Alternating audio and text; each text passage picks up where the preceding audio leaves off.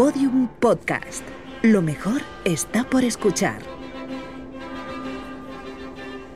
Se habían casado hacía ya muchos años. El recuerdo de su boda quedaba lejos. Ahora estaban en la sala, delante de mi amiga, que es nada menos que mediadora de parejas.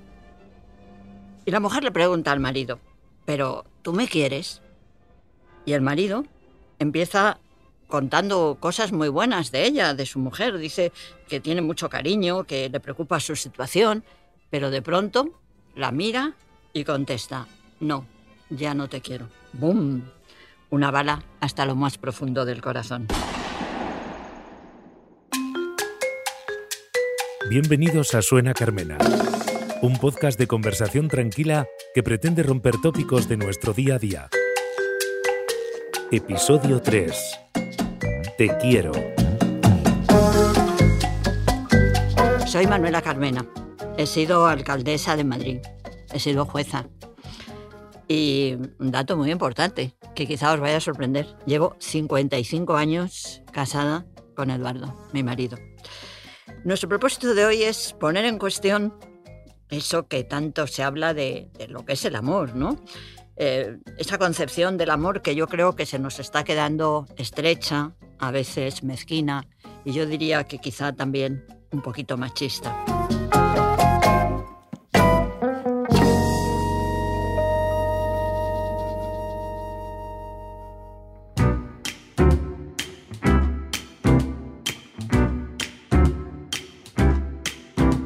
Aquí estamos hablando del amor y estamos hablando del te quiero con dos invitadas súper expertas en esta vida, en este mundo, en esta, digamos, pericia, nada menos que del amor y de las relaciones entre parejas. En primer lugar tenemos a Patricia Maquet, que es psicóloga clínica y experta en terapia de parejas. Y también tenemos a Carmen Sánchez, que es psicóloga clínica y sexóloga. Hola Manuela. Hola, hola Manuela. Pues nada, hola chicas, qué bien estar aquí nada menos que con dos expertas en estas materias. Ay, bueno, Bueno. soy expertas, a veces expertas más en arreglar, ¿eh? No pienses que... Bueno, bueno, lo Bueno, y de, en el amor también. claro, lo de arreglar, para arreglar hay que saber qué es el amor, ¿sabes? Sí, sí, sí. Bueno.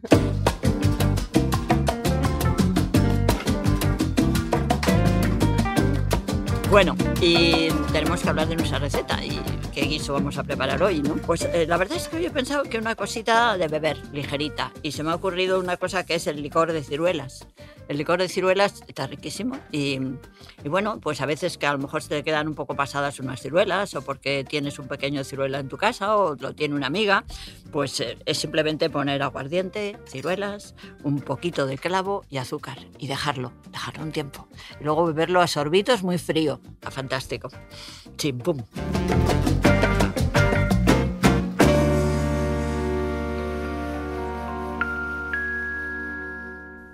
Ya tenemos la receta preparada y, y ¿qué nos queda ahora? Pues empezar la conversación. Para empezar vamos a inspirarnos en un fragmento de la obra de teatro buenísima, Escenas de la vida conyugal, con el admirado actor Ricardo Darín de protagonista. Mira, yo venía para acá pensando en algo. Es increíble. Vos y yo superamos todas las crisis, todas. Bueno, menos la última, claro. claro. Pe- Pero, digo, es es un muy buen porcentaje, ¿no? ¿Quieres el divorcio? ¿Vas a casarte con ella? ¿Por qué venís a esta hora de la noche a contármelo? Porque nos vamos juntos mañana a la tarde a París. Yo todavía te quiero, Mariana. ¿Por qué me decís eso si no es verdad? Porque es la verdad. Es la verdad y lo sabes. Además, ¿por qué no podemos hacer el amor si tenemos ganas? No entiendo esa parte. ¿Por qué nunca me dijiste nada? ¿Cómo hago? ¿Cómo hago para contarte algo para lo que yo mismo no encuentro palabras? ¿Cómo se hace? Eh, ya lo veis, ni Ricardo Darín tiene palabras para describir sus sentimientos de amor, enamoramiento, o bueno, como lo queramos llamar, ¿no? Por eso, pues os pregunto a vosotras, ¿no? ¿Cómo lo veis? ¿Tan difícil es saber si queremos a alguien o no le queremos? Eh, ¿Sabemos encontrar las palabras que describen nuestros sentimientos? Cuesta, cuesta mucho a veces encontrar las palabras porque a menudo sentimos cosas que pueden ser muy contradictorias. Podemos, por un lado, querer a alguien en algunos aspectos y tener dudas en otros. Podemos sentir atracción y a la vez eh, rechazo. Podemos sentir amor y a veces también incluso un poquito de odio.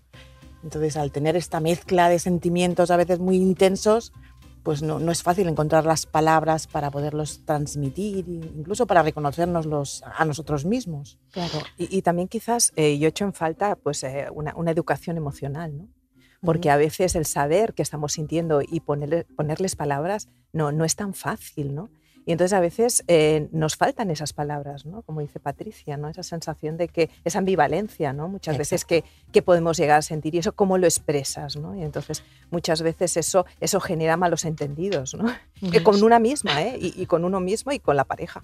Eh, queridas amigas, ¿y cómo veis eh, desde vuestra profesión, desde vuestra eh, costumbre de analizar los sentimientos de las parejas, pues esa enorme confusión que hay entre el deseo y, y, digamos el, el amor, el, el, cariño, y que a veces se mezclan y a veces eh, eh, se separan y eh, sí. a veces nos deseamos mucho y otros menos y todo esto. ¿Cómo, ¿Cómo creéis que se puede ordenar un poquito?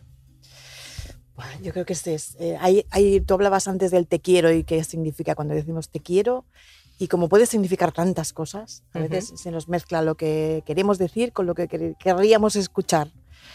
Pero ese te quiero a veces nace de una emoción muy intensa y otras veces nace de una reflexión profunda ¿no? y de una, una conexión eh, con una persona que realmente conoces mucho y a la que pues, sabes eh, reconocer las cosas que compartes, las cosas con las que te es difícil convivir.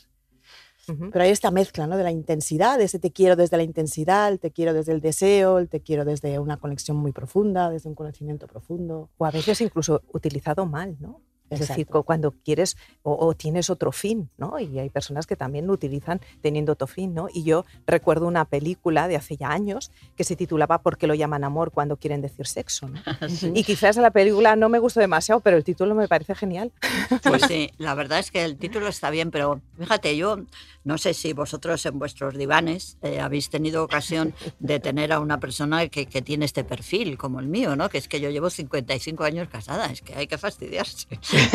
es, es, un montón de tiempo, ¿no?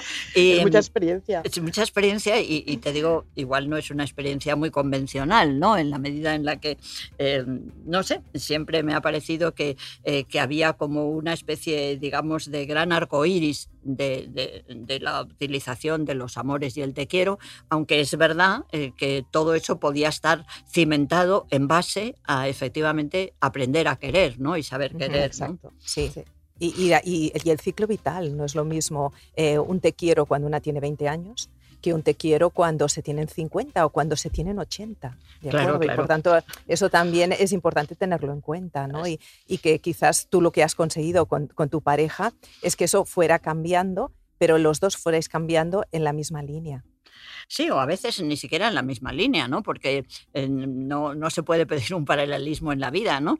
Pero siempre con, eh, digamos, eh, un buen WhatsApp, no sé cómo decirlo, con una buena conexión, ¿no? Aunque, aunque estuviéramos en, en, posiciones, en momentos, vale. en líneas. Sí. Karma, eh, a mí me, me, encantaría que nos hablaras un poco de cómo han ido cambiando las relaciones sexuales, en, no sé, un poco, cómo, cómo sí. lo ves tú, ¿no? Pues mira, yo ya llevo 30 años de profesión y sí que poco a poco estoy viendo que las mujeres, sobre todo, pues expresan sus deseos, expresan eh, lo que quieren también a nivel de las relaciones sexuales. Pero fíjate que a veces eso está provocando, que también lo que decíamos, está este tipo de ambivalencia, ¿no?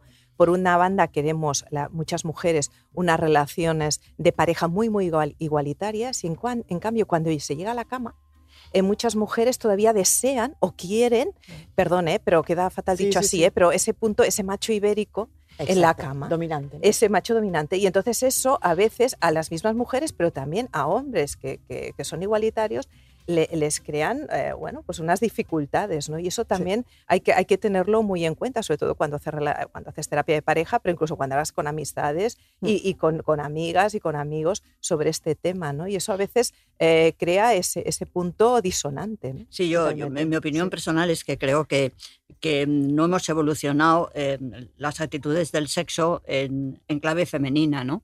Seguimos uh -huh. aceptando el modelo del sexo masculino con, con la penetración, con claro. actitud clásica, ¿no? Claro. Y, y, eso no es lo que nos gusta a las mujeres. Claro, pero, pero, ¿sabes qué pasa? Pero es curioso también porque, porque después a veces cuando tienes a la, a la mujer en, en, la consulta, ¿no? A veces sí que es verdad que un poco demanda eso, al- al- a la pareja que tiene al lado y claro, queda como sorprendido, ¿no? Porque dice, bueno, pero si tú quieres una relación igualitaria y la estamos teniendo, ¿no? Entonces eso, ya te digo, ¿eh? que, que también crea un poco esa, esa, esa diso- disonancia, ¿no? Y- Claro, es que es muy lógico, ¿no? Estamos evolucionando, ¿no? Estamos construyendo una alternativa al sexo Sí. clásico masculino y estamos eh, todavía, em, digamos, con mucho, con mucho camino por hacer, ¿no? Porque yo creo que pasa como en otras actitudes Claro. del feminismo, ¿no? De que hay muchas mujeres que copian los modelos masculinos. Ahí está. Y Sí. que muchas veces te encuentras jóvenes, ¿no? Que, la, que su idea también es que todavía les gusta el malote. ¿No? Y Sí. entonces los chicos igualitarios, ¿de acuerdo? No son sexys. Entonces tenemos que hacer que los chicos igualitarios, tanto a los 20 como a los 50, sean sexys. Totalmente sí. de acuerdo, totalmente de acuerdo. Me Sí, parece muy bien. Y, y podéis hacer una labor excelente, porque ya te digo que yo creo, fijaros, si vosotros lo sabéis, en el mundo profesional, pues yo me acuerdo cuando yo empecé de jueza, ¿no? Había alguna actitud, hay muchas compañeras, ¿no? Que querían ser como los jueces hombres, ¿sabes? No, no aceptaban que por qué nosotros teníamos que someternos a esas rigideces, ¿no? Yo, yo siempre cuento que cuando tomé posesión era una cosa muy habitual entonces el que el- la nueva magistrada, normalmente era un, un juez, el, el nuevo juez, llevaba para los compañeros de- del tribunal de la audiencia aquella, llevaba puros, ¿no? Y yo dije, pero yo, ¿por qué voy a llevar puros si yo no fumo? Llevé bombones, ¿no? Y entonces aquello ya fue como, como un romper, uno, pero, pero que si esta que hace trae bombones. Yo dije, pero ¿cómo voy a traer puros si yo no fumo, ¿no? Entonces, eso es lo que quiero deciros, que el feminismo está en construcción todavía. Y la parte más importante es que nosotros seamos, seamos capaces de eh, establecer, eh, publicitar claramente que la sexualidad femenina es diferente a la sexualidad masculina, en mi opinión. Sí, yo creo que de todas formas que la juventud sí que empieza a romper muchos moldes en estos aspectos. Desde, Ujú. desde dónde ponen los límites en cuanto a las relaciones de pareja, en cuanto a, por ejemplo, ahora ¿no? que se hace más, más fácil separar el amor del género.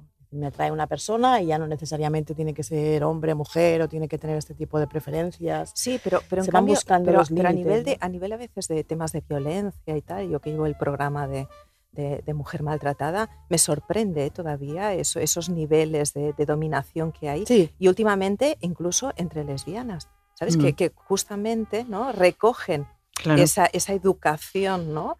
Y, y- y algunas de ellas que, que acaban agrediendo a otra. No, no digo que sea lo normal, Sí. pero que a mí esto últimamente me está sorprendiendo mucho, Patricia. No sé si te lo estás es que encontrando tú. decir, claro, una Claro. relación de pareja no deja de ser una relación de poder. Claro.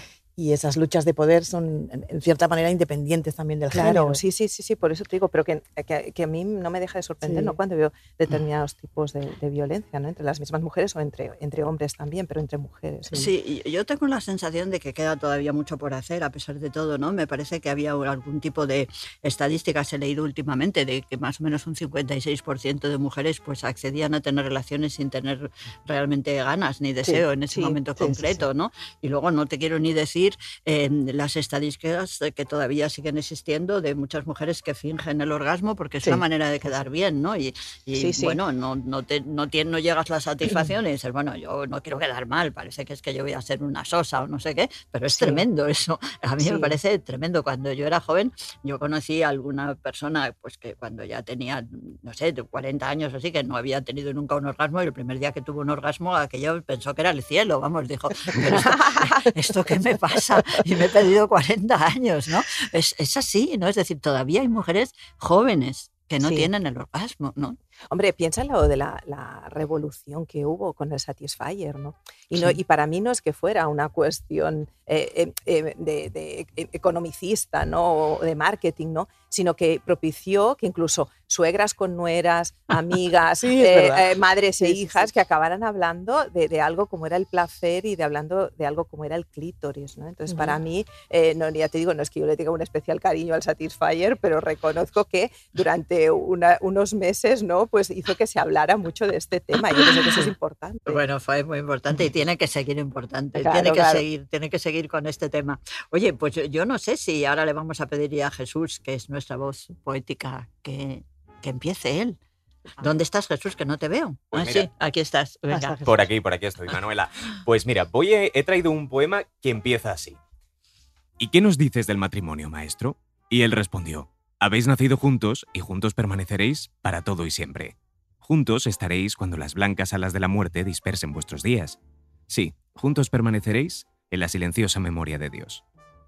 Bueno, no juntos, eh, sí, pero bueno, vamos a seguir, porque esto tiene un poco de truco. Tiene, tiene. Sigue así.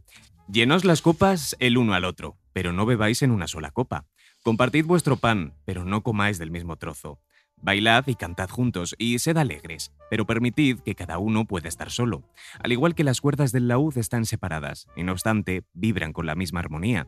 Daos vuestro corazón, pero no os lo entreguéis en custodia. Vivid juntos, pero tampoco demasiado próximos, igual que la encina y el ciprés, que no crecen en la sombra uno del otro.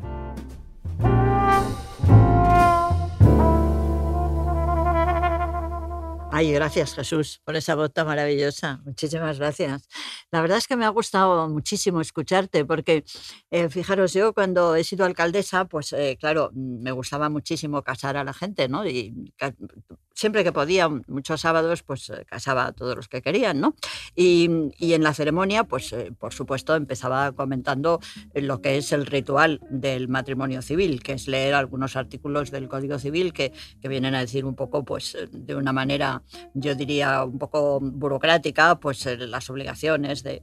Bueno, es, es divertido porque a la gente se le olvida que, que el Código Civil dice hasta que más o menos hay que fregar los platos entre los dos, ¿no? Sí. Porque dice que hay, es divertido, ¿no? Dice las tareas y tal. Pero bueno, yo- a mí lo que siempre me gustaba mucho es leerles este poema que nos ha leído Jesús, ¿no?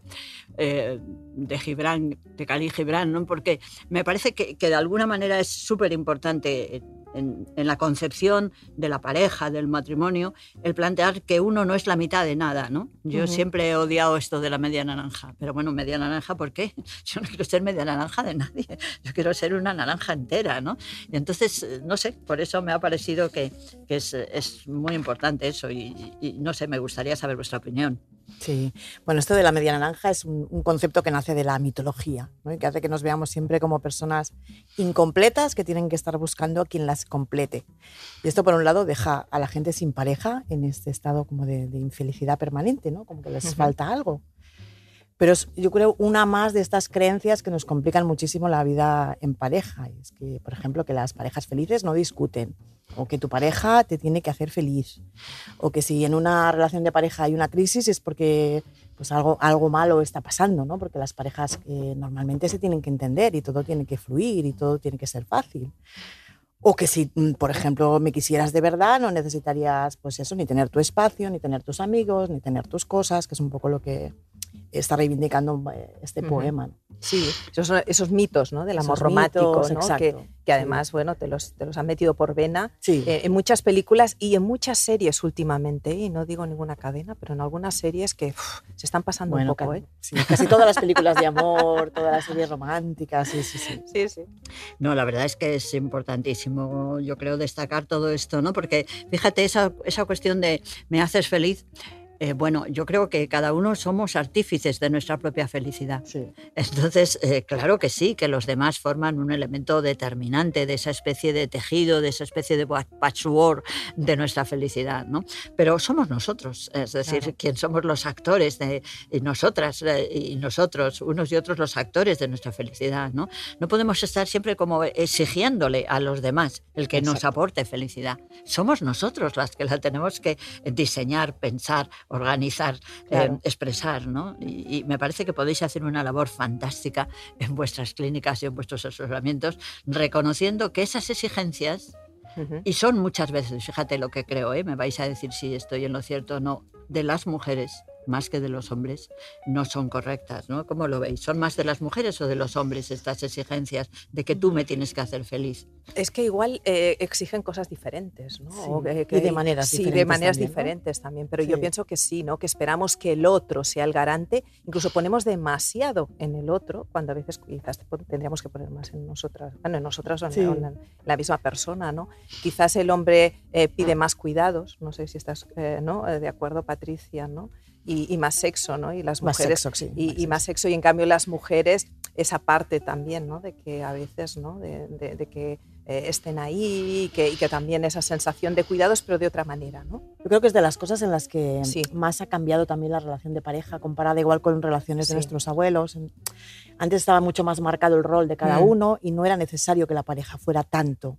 Sí. Ahora es que queremos que sea el mejor amante, el mejor amigo, Sí, el mejor sí, no sé qué. mejor- Le pedimos tanto, tanto, tanto a la pareja que es que no hay nadie en el mundo que pueda satisfacer Claro, tanto. no, no, Claro, es que y- imposible. Y Sí. fíjate, yo creo que con eso mm, perdemos de vista eh, el, el enorme menú de la Claro, vida que nos exacto, ofrece. ¿no? exacto. Es No, decir. Incluso aquella idea, ¿no? De que no es que a, a mi pareja se lo tengo que explicar todo. Y yo siempre les digo, no. ¿Por Claro. qué? ¿Por qué? Digo, hay cosas que es mejor que se las expliques a tu amiga, a Sí, tu madre sí, sí, o sí. hasta al que va contigo a hablar en el metro. ¿Sabes? Sí, Porque sí, hay sí, cosas sí, que no, que no es necesario. Eso no es eh, ser eh, sinceridad, hay que ser honesto. Pero esa sinceridad llega al sincericidio.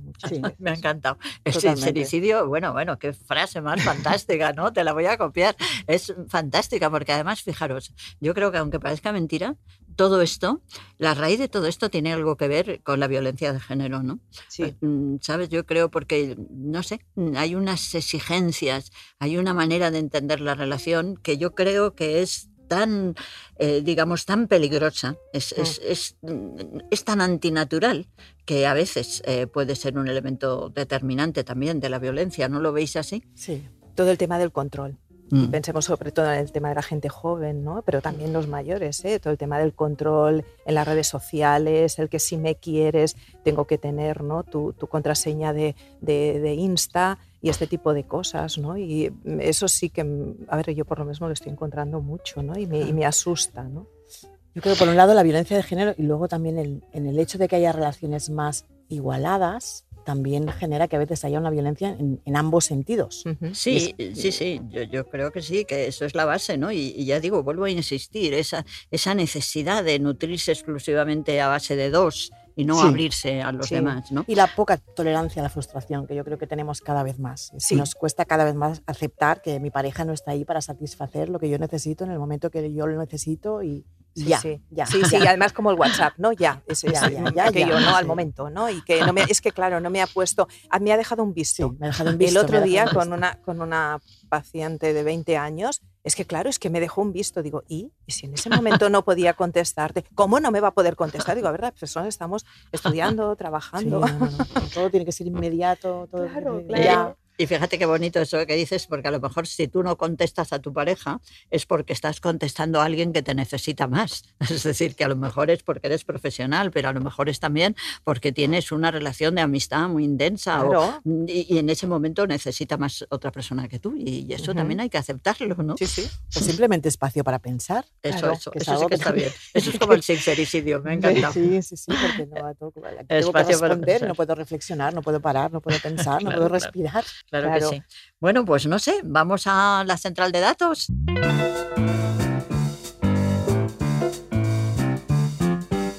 Central de datos. Creo que es esta sintonía la que nos indica que ahora mismo tenemos que conectar con nuestra central de datos. Y ahí estábamos nada menos que Oriol Job, que tengo que deciros que es un hombre absolutamente enamorado, pero ¿de qué? De los datos. ¿A que sí, Oriola, que eres un enamorado de los datos? No lo sé, no lo sé. Mira, a mí me pasa como, como a Ricardo Darín. Darín ha dicho que a veces no encuentra las palabras concretas para describir sus sentimientos. Pues a mí, yo lo que necesito es encontrar los números, los datos, los porcentajes adecuados para ilustrar lo que tratamos hoy en, en este podcast. Bueno, pues venga, vamos al asunto. ¿Has encontrado los datos que buscabas? ¿Tienes a tu media naranja en forma de una verdadera Big Data? A ver, vamos a ver si este primer dato ah, se acerca a esta, a esta concepción, que explica cómo han cambiado las relaciones en efecto de 10, 15 años atrás hasta ahora, cómo encontraban pareja los americanos en el año 2000. El 70% de los americanos encontraban pareja a través de los amigos o en el trabajo. Y en cambio, a partir de 2020 aproximadamente, los americanos encuentran pareja a través de aplicaciones de Internet en un 65%. ¿Qué os parece, Patricia, por ejemplo?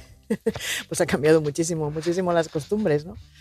Bueno, eh, solemos encontrar pareja en los lugares en los que nos, eh, nos encontramos de forma regular. Entonces, ese, ese entorno en donde te vas encontrando y ese roce y seguir conociendo a una persona, pues facilita muchísimo eh, pues el poder conocer candidatos o candidatas a, a ser tu pareja. de todas formas las aplicaciones eh, están, vamos, Sí. súper en boga, súper en Sí, boga. sí, sí. Lo que pasa es que, a ver, también yo siempre digo que es una manera más y muchas veces eh, también eh, el problema es que las personas piensan que solo la van a encontrar ahí y en cambio no van con los ojos abiertos cuando van a una fiesta, cuando van a un bar, cuando donde en el lugar de trabajo o en el lugar de estudio. Yo digo, no es que no solo, porque igual estás mirando solo la pantalla Ujú. ¿eh? y no te das cuenta que vas en metro, que vas en bus y que hay gente interesante a tu alrededor, ¿no? Yo les digo también a veces, es también es importante mirar dónde estás, no solo mirar la pantalla y, y darle match a, a determinadas aplicaciones. No sé, Sí. la verdad es que me ha encantado eso de en el bus, en el metro, mirar alrededor, ¿no? Porque es una manera de fomentar el transporte público muy interesante, ¿no? Que, que no podemos perder de vista. El amor te ¿no? espera en el autobús. ¿Sabes? Porque yo creo, bueno, no sé, yo creo que la verdad es que en este país somos muy abiertos y, y no, no debemos perder de vista esto, ¿eh? Yo creo que hay que, hay que estar en todo, ¿no? Sí, sí, sí. Bueno, ahora vamos al segundo estudio, ¿no? A ver qué Porque- opináis de este. Este es un caso de la revista Psychology que eh, ha hecho un estudio estudiando qué palabras son las asociadas en, en el concepto de amor en tres puntos del mundo diferentes, en Europa, en Latinoamérica y en África. Palabras asociadas a amor en Europa, confianza y sacrificio. Confianza, sacrificio. Palabras asociadas a amor en Latinoamérica, honestidad y familia. Y palabras asociadas a amor en África, ternura y espiritualidad.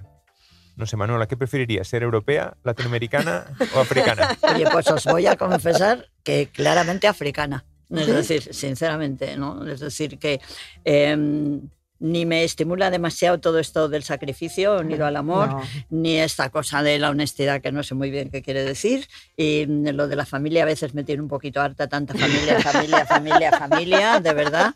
Y, y entonces, oye, pues es que yo que sé, que la ternura y la espiritualidad me parece maravilloso, ¿no? Así que me creo que a veces la cultura africana eh, tiene unos valores extraordinarios, ¿no? Me encanta cuando lees textos africanos ver la concepción misma que tienen amplísima de la familia, ¿no? En la que de alguna manera es eh, como una acumulación de sentimientos positivos, afectivos, ¿no? Y no está tan eh, realmente regulada eh, como aquí, ¿no? Como en Europa, ¿no?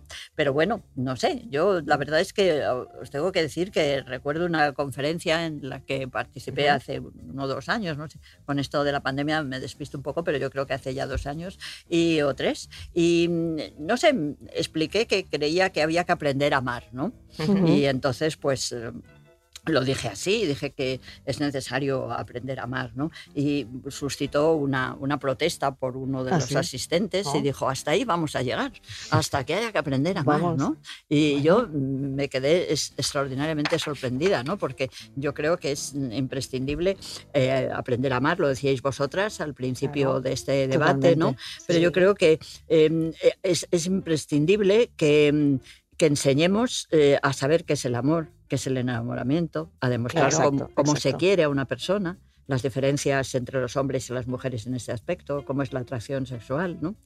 ¿Cómo veis todo esto? Manuela, pero es que eso, eso está inventado. Lo que pasa es que no lo ponemos en práctica. Eso es la educación sexual.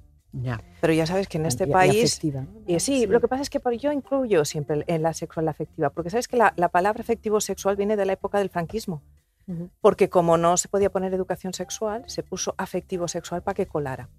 Entonces últimamente estoy pues diciendo educación sexual y dentro de la educación sexual todo el tema, lo que estáis diciendo, enamoramiento, amor, rupturas, eh, todo el tema pues de la orientación sexual, eh, las etapas psicosexuales, todo. Porque si no, al final tergiversamos lo que decimos a veces las palabras. ¿no? Y dices, no, es educación sexual. Y entra todo ahí dentro. ¿no? Lo que pasa es que hay algunos y algunas pues, que intentan, y bueno, ya sabemos quién, que aquí en este país, igual que los países nórdicos lo tienen clarísimo, sean gobiernos de derechas o de izquierdas, aquí yo llevo 30 años ¿no? con el tema de educación sexual y me cachis, y, no sé, me moriré y todavía tengo esa asignatura pendiente en, las, en los centros. Sí, sí, tienes, eh, tienes eh, bueno, to- toda, toda la razón, pero fíjate, yo creo que además es muy importante a nivel de familias y de las relaciones eh, con los hijos, con los nietos, Ajá. con los amigos, con, con los pequeños, con los grandes, eh, pues hablar de todas estas cosas, ¿no? Hablar de, Totalmente. y, y tú qué has sentido? Y, Claro. y- y cómo fue eh, cuando un amigo te dijo, por ejemplo, ya no te quiero, ¿no? Claro. Y ¿Cómo, cómo ves, Sí. eh, cómo vosotros también te- hay que aceptar que al principio una persona a lo mejor nos quiere mucho, luego no nos quiere tanto, luego quiere a unos y a otros, ¿no? Y, todo eso mm, pasa por, por, saber romper algo a lo mejor y crear otra cosa. No sé, ¿cuál es también vuestra experiencia en ese ya no te quiero? Mira, yo, yo quiero añadir a, lo que estábamos hablando de aprender a amar, eh, la parte que para, para mí es más eh, difícil de transmitir y yo creo que es la que más nos cuesta y que está detrás no solamente de que fracasen relaciones de pareja, relaciones de amistad, familiares, sino incluso te diría de, de las guerras. ¿no? Y es lo que nos cuesta convivir con la diferencia, lo que nos cuesta eh, aceptar que la persona que tengo a mi lado o la persona que yo he elegido para convivir es distinta a mí y siente las cosas de una forma distinta a mí y necesita cosas diferentes a las que yo necesito. Y, y toda esta diferencia es la que yo veo en la consulta que más nos cuesta. Es- es, pero ¿cómo? ¿Esto, esto es normal? Es la, la cosa que siempre me preguntan, ¿pero a usted le parece normal esto? Y, y digo, "Pero, pues, pues claro que es normal. Es normal Claro. porque es una persona distinta a ti y, y siente distinto a ti y necesita distinto a ti. Y esto Ah, yo creo que es lo, lo que más nos había, cuesta. había una obra de teatro que eh, en catalán que era T'estimo, ets perfecta, ya te Ya te cambiaré. Cambiaré. O sea, y, y me parece también, ¿no? De esas que dices, eres perfecto, pero ya te voy a Sí, cambiar. ya te ¿no? cambiaré, esa, ya y te cambiaré. idea, ¿no? De- Y esa Bueno, necesidad bueno. de cambiar al otro Sí, para que sí. sea normal, ¿no? De lo sí, que sí. es normal para mí, es Sí. creo que está detrás del sufrimiento Claro, y el amor. eh, habéis dicho una cosa interesantísima, ¿no? Y es que a lo mejor lo que ocurre es que hay muchas diferentes maneras de amar. Exacto. Mm. De amar entre sí, pero también de amar a unas u otras personas. Es decir, Totalmente, que, que eso, eso está muy bien.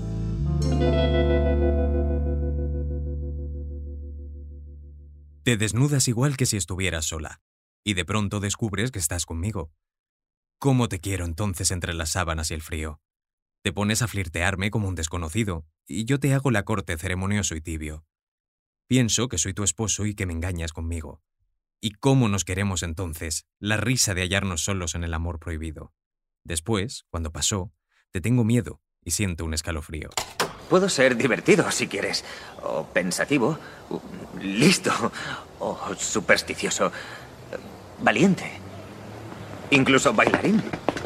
Seré lo que quieras. Dime lo que quieres y lo seré por ti. Eres tonto. Lo podría ser.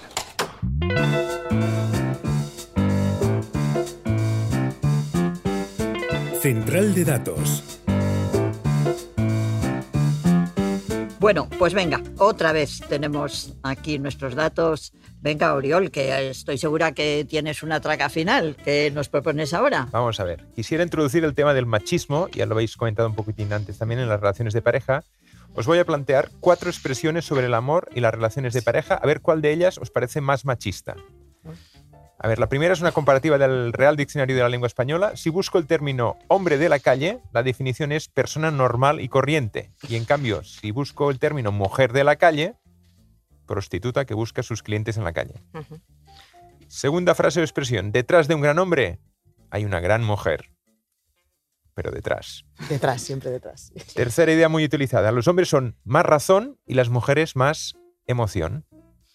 Y la cuarta. La manera más común de definir una infidelidad es con la expresión ponerle los cuernos a alguien. ¿Cuál de las cuatro os parece la más machista de todas? Venga, Patricia, te toca Uy. empezar a ti. A mí, yo me lanzo con la primera, porque es que parece que las mujeres no pueden estar en la calle, ¿no? Es que hombre de la calle, persona normal y corriente, y en cambio mujer de la calle, Sí, sí. prostituta que busca a sus clientes en la calle. Pero Sí, bueno, sí. Bueno, las mujeres siempre tenemos que estar, ¿no? En Mejor la, en la casita, parte privada, mejor en en casita, casita ¿no? y- Y, ¿no? Yo creo que esta es la que me ha chocado más, la que Sí. me ha impactado más. Pues, pues fíjate que a mí es así, pero, pero la de detrás de un hombre siempre hay una gran mujer. Y pienso, no, es que tienes que estar al mismo, ¿no? Al mismo nivel, ¿no? Y en algunos momentos, pues, brillarás más, ¿no? En las parejas heterosexuales ella y en otros momentos él, ¿no? Y eso se ve mucho a nivel profesional, ¿no? Y vemos, vemos sobre todo a nivel político, ¿no? Algunos casos tan relevantes que hasta Ujú. da, da cosa que estemos en el siglo XXI, ¿no? Pero es importante. A mí, a mí esta me, me, siempre me llama mucho la atención, ¿no? Bueno, sí, no sé, es interesante el debate. Yo a veces pienso que hasta hay que cuestionar eh, qué es un gran hombre y, y qué es una gran Sí, mujer, porque exacto. la verdad todos Sí. conocemos, por ejemplo, lees una novela de un escritor y dices, joder, qué maravilloso, le conoces y dices, este tío es un majadero. es decir, que yo creo que es que es muy relativo todo eso del gran hombre. Gran hombre, eh, en fin, no sé. Pero bueno, es, es muy interesante esto, la verdad, porque es, es cierto que muchas veces eh, eh, los grandes hombres, entre comillas, los literatos, los, eh, los- escultores, los artistas, los políticos, eh, lo que ellos hicieron fue un 5% y a lo mejor el 95% lo hicieron esa mujer, ¿no? Yo creo que hay algunas cosas de estas como lo de María Lejarraga, ¿no? Que es impresionante que esta mujer, que era teóricamente Gregorio Martínez Sierra, el que hacía todas las obras de teatro y todos los guiones de cine y toda serie de cosas, sí. y luego resultó que era ella lo que los había escrito todos, ¿no? Es decir, que, en fin, esas cosas pasan. Pero bueno, yo, mira, yo eh, no puedo eh, callarme sin decir que yo odio esto de ponerle los cuernos. Me parece que es una Sí. expresión grosera, en, en fin, desagradable e inaceptable, ¿no? El tema de la fidelidad es un tema muy viscoso.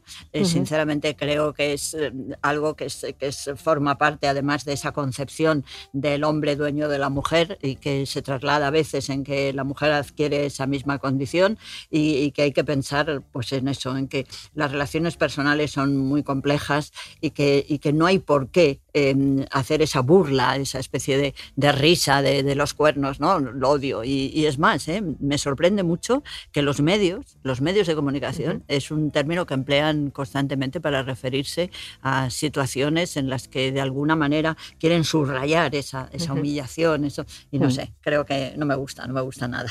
Cuando verdaderamente al final son pactos entre los Claro. las parejas. Y si hay un pacto, ¿no? Y esto pasó hace poco con un actor, ¿no? Y al final me gustó mucho eh, la, la expresión que hizo, que hizo su pareja, ¿no? Es decir, a ver, cada uno sabe ¿no? lo, Claro, que, en su lo que en su casa, ¿no? Y muchas veces hay, hay pactos que, que no, no tienen por qué ser públicos, evidentemente, sino son a nivel de la pareja. Y, y ahí está. Yo pienso que, que la idea es que muchas veces, em, claro, no, no se habla de, la, de lo que es la fidelidad, incluso entre la pareja. No sé si tú te encuentras, Patricia, ¿no? Y muchas veces cada miembro de la pareja piensa que la fidelidad o la infidelidad es una cosa diferente, ¿no? Y a veces eh, aquello hasta eh, chatear o whatsappear con un compañero del trabajo con un poco de tono, hay gente que ya lo considera una infidelidad, Total, sí, ¿no? sí, Lo digo porque por esa no sé Bueno, cada vez más, ¿no? Es como que van surgiendo estas formas de infidelidad, entre comillas, como son más ambiguas, Sí. porque sí, porque si hablo con alguien por Instagram, si le he puesto like a no sé quién Sí. que no conozco, Sí, si ahora me siguen no sé cuántos hombres, no sé cuántas mujeres,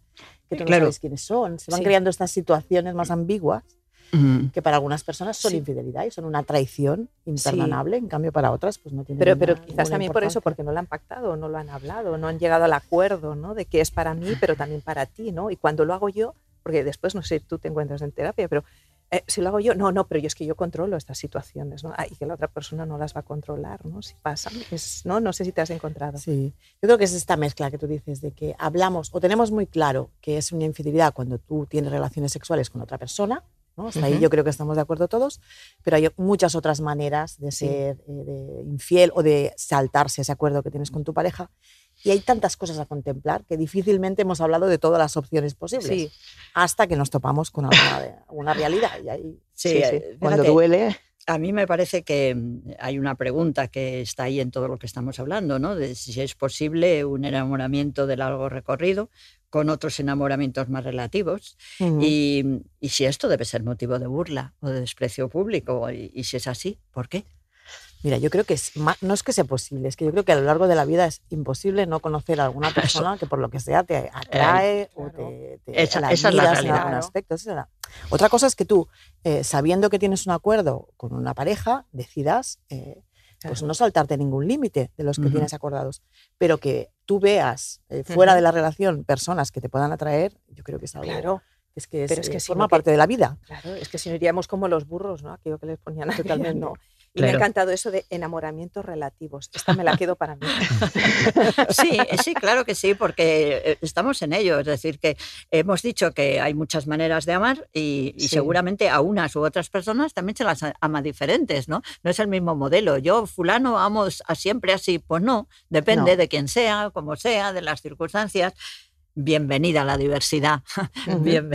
Bienvenida, yo diría, pues, eh, no sé, un concepto sin fronteras de lo positivo del amor en el que queremos siempre dejar fuera lo negativo del amor.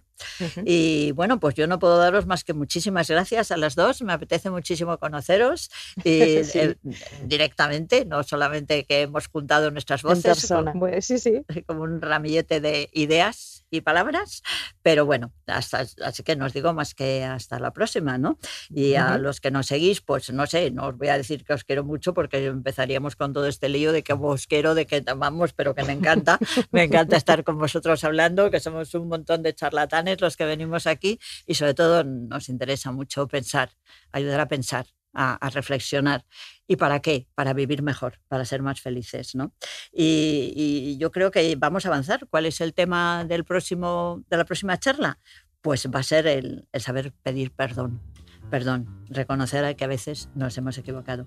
Venga, un abrazo grandísimo a todos. Nos vemos. Adiós.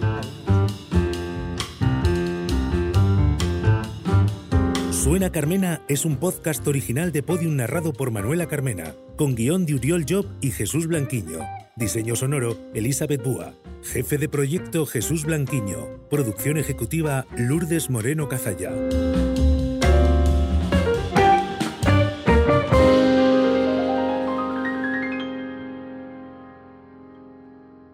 Escucha todos los episodios en Podium Podcast y todos los agregadores de audio.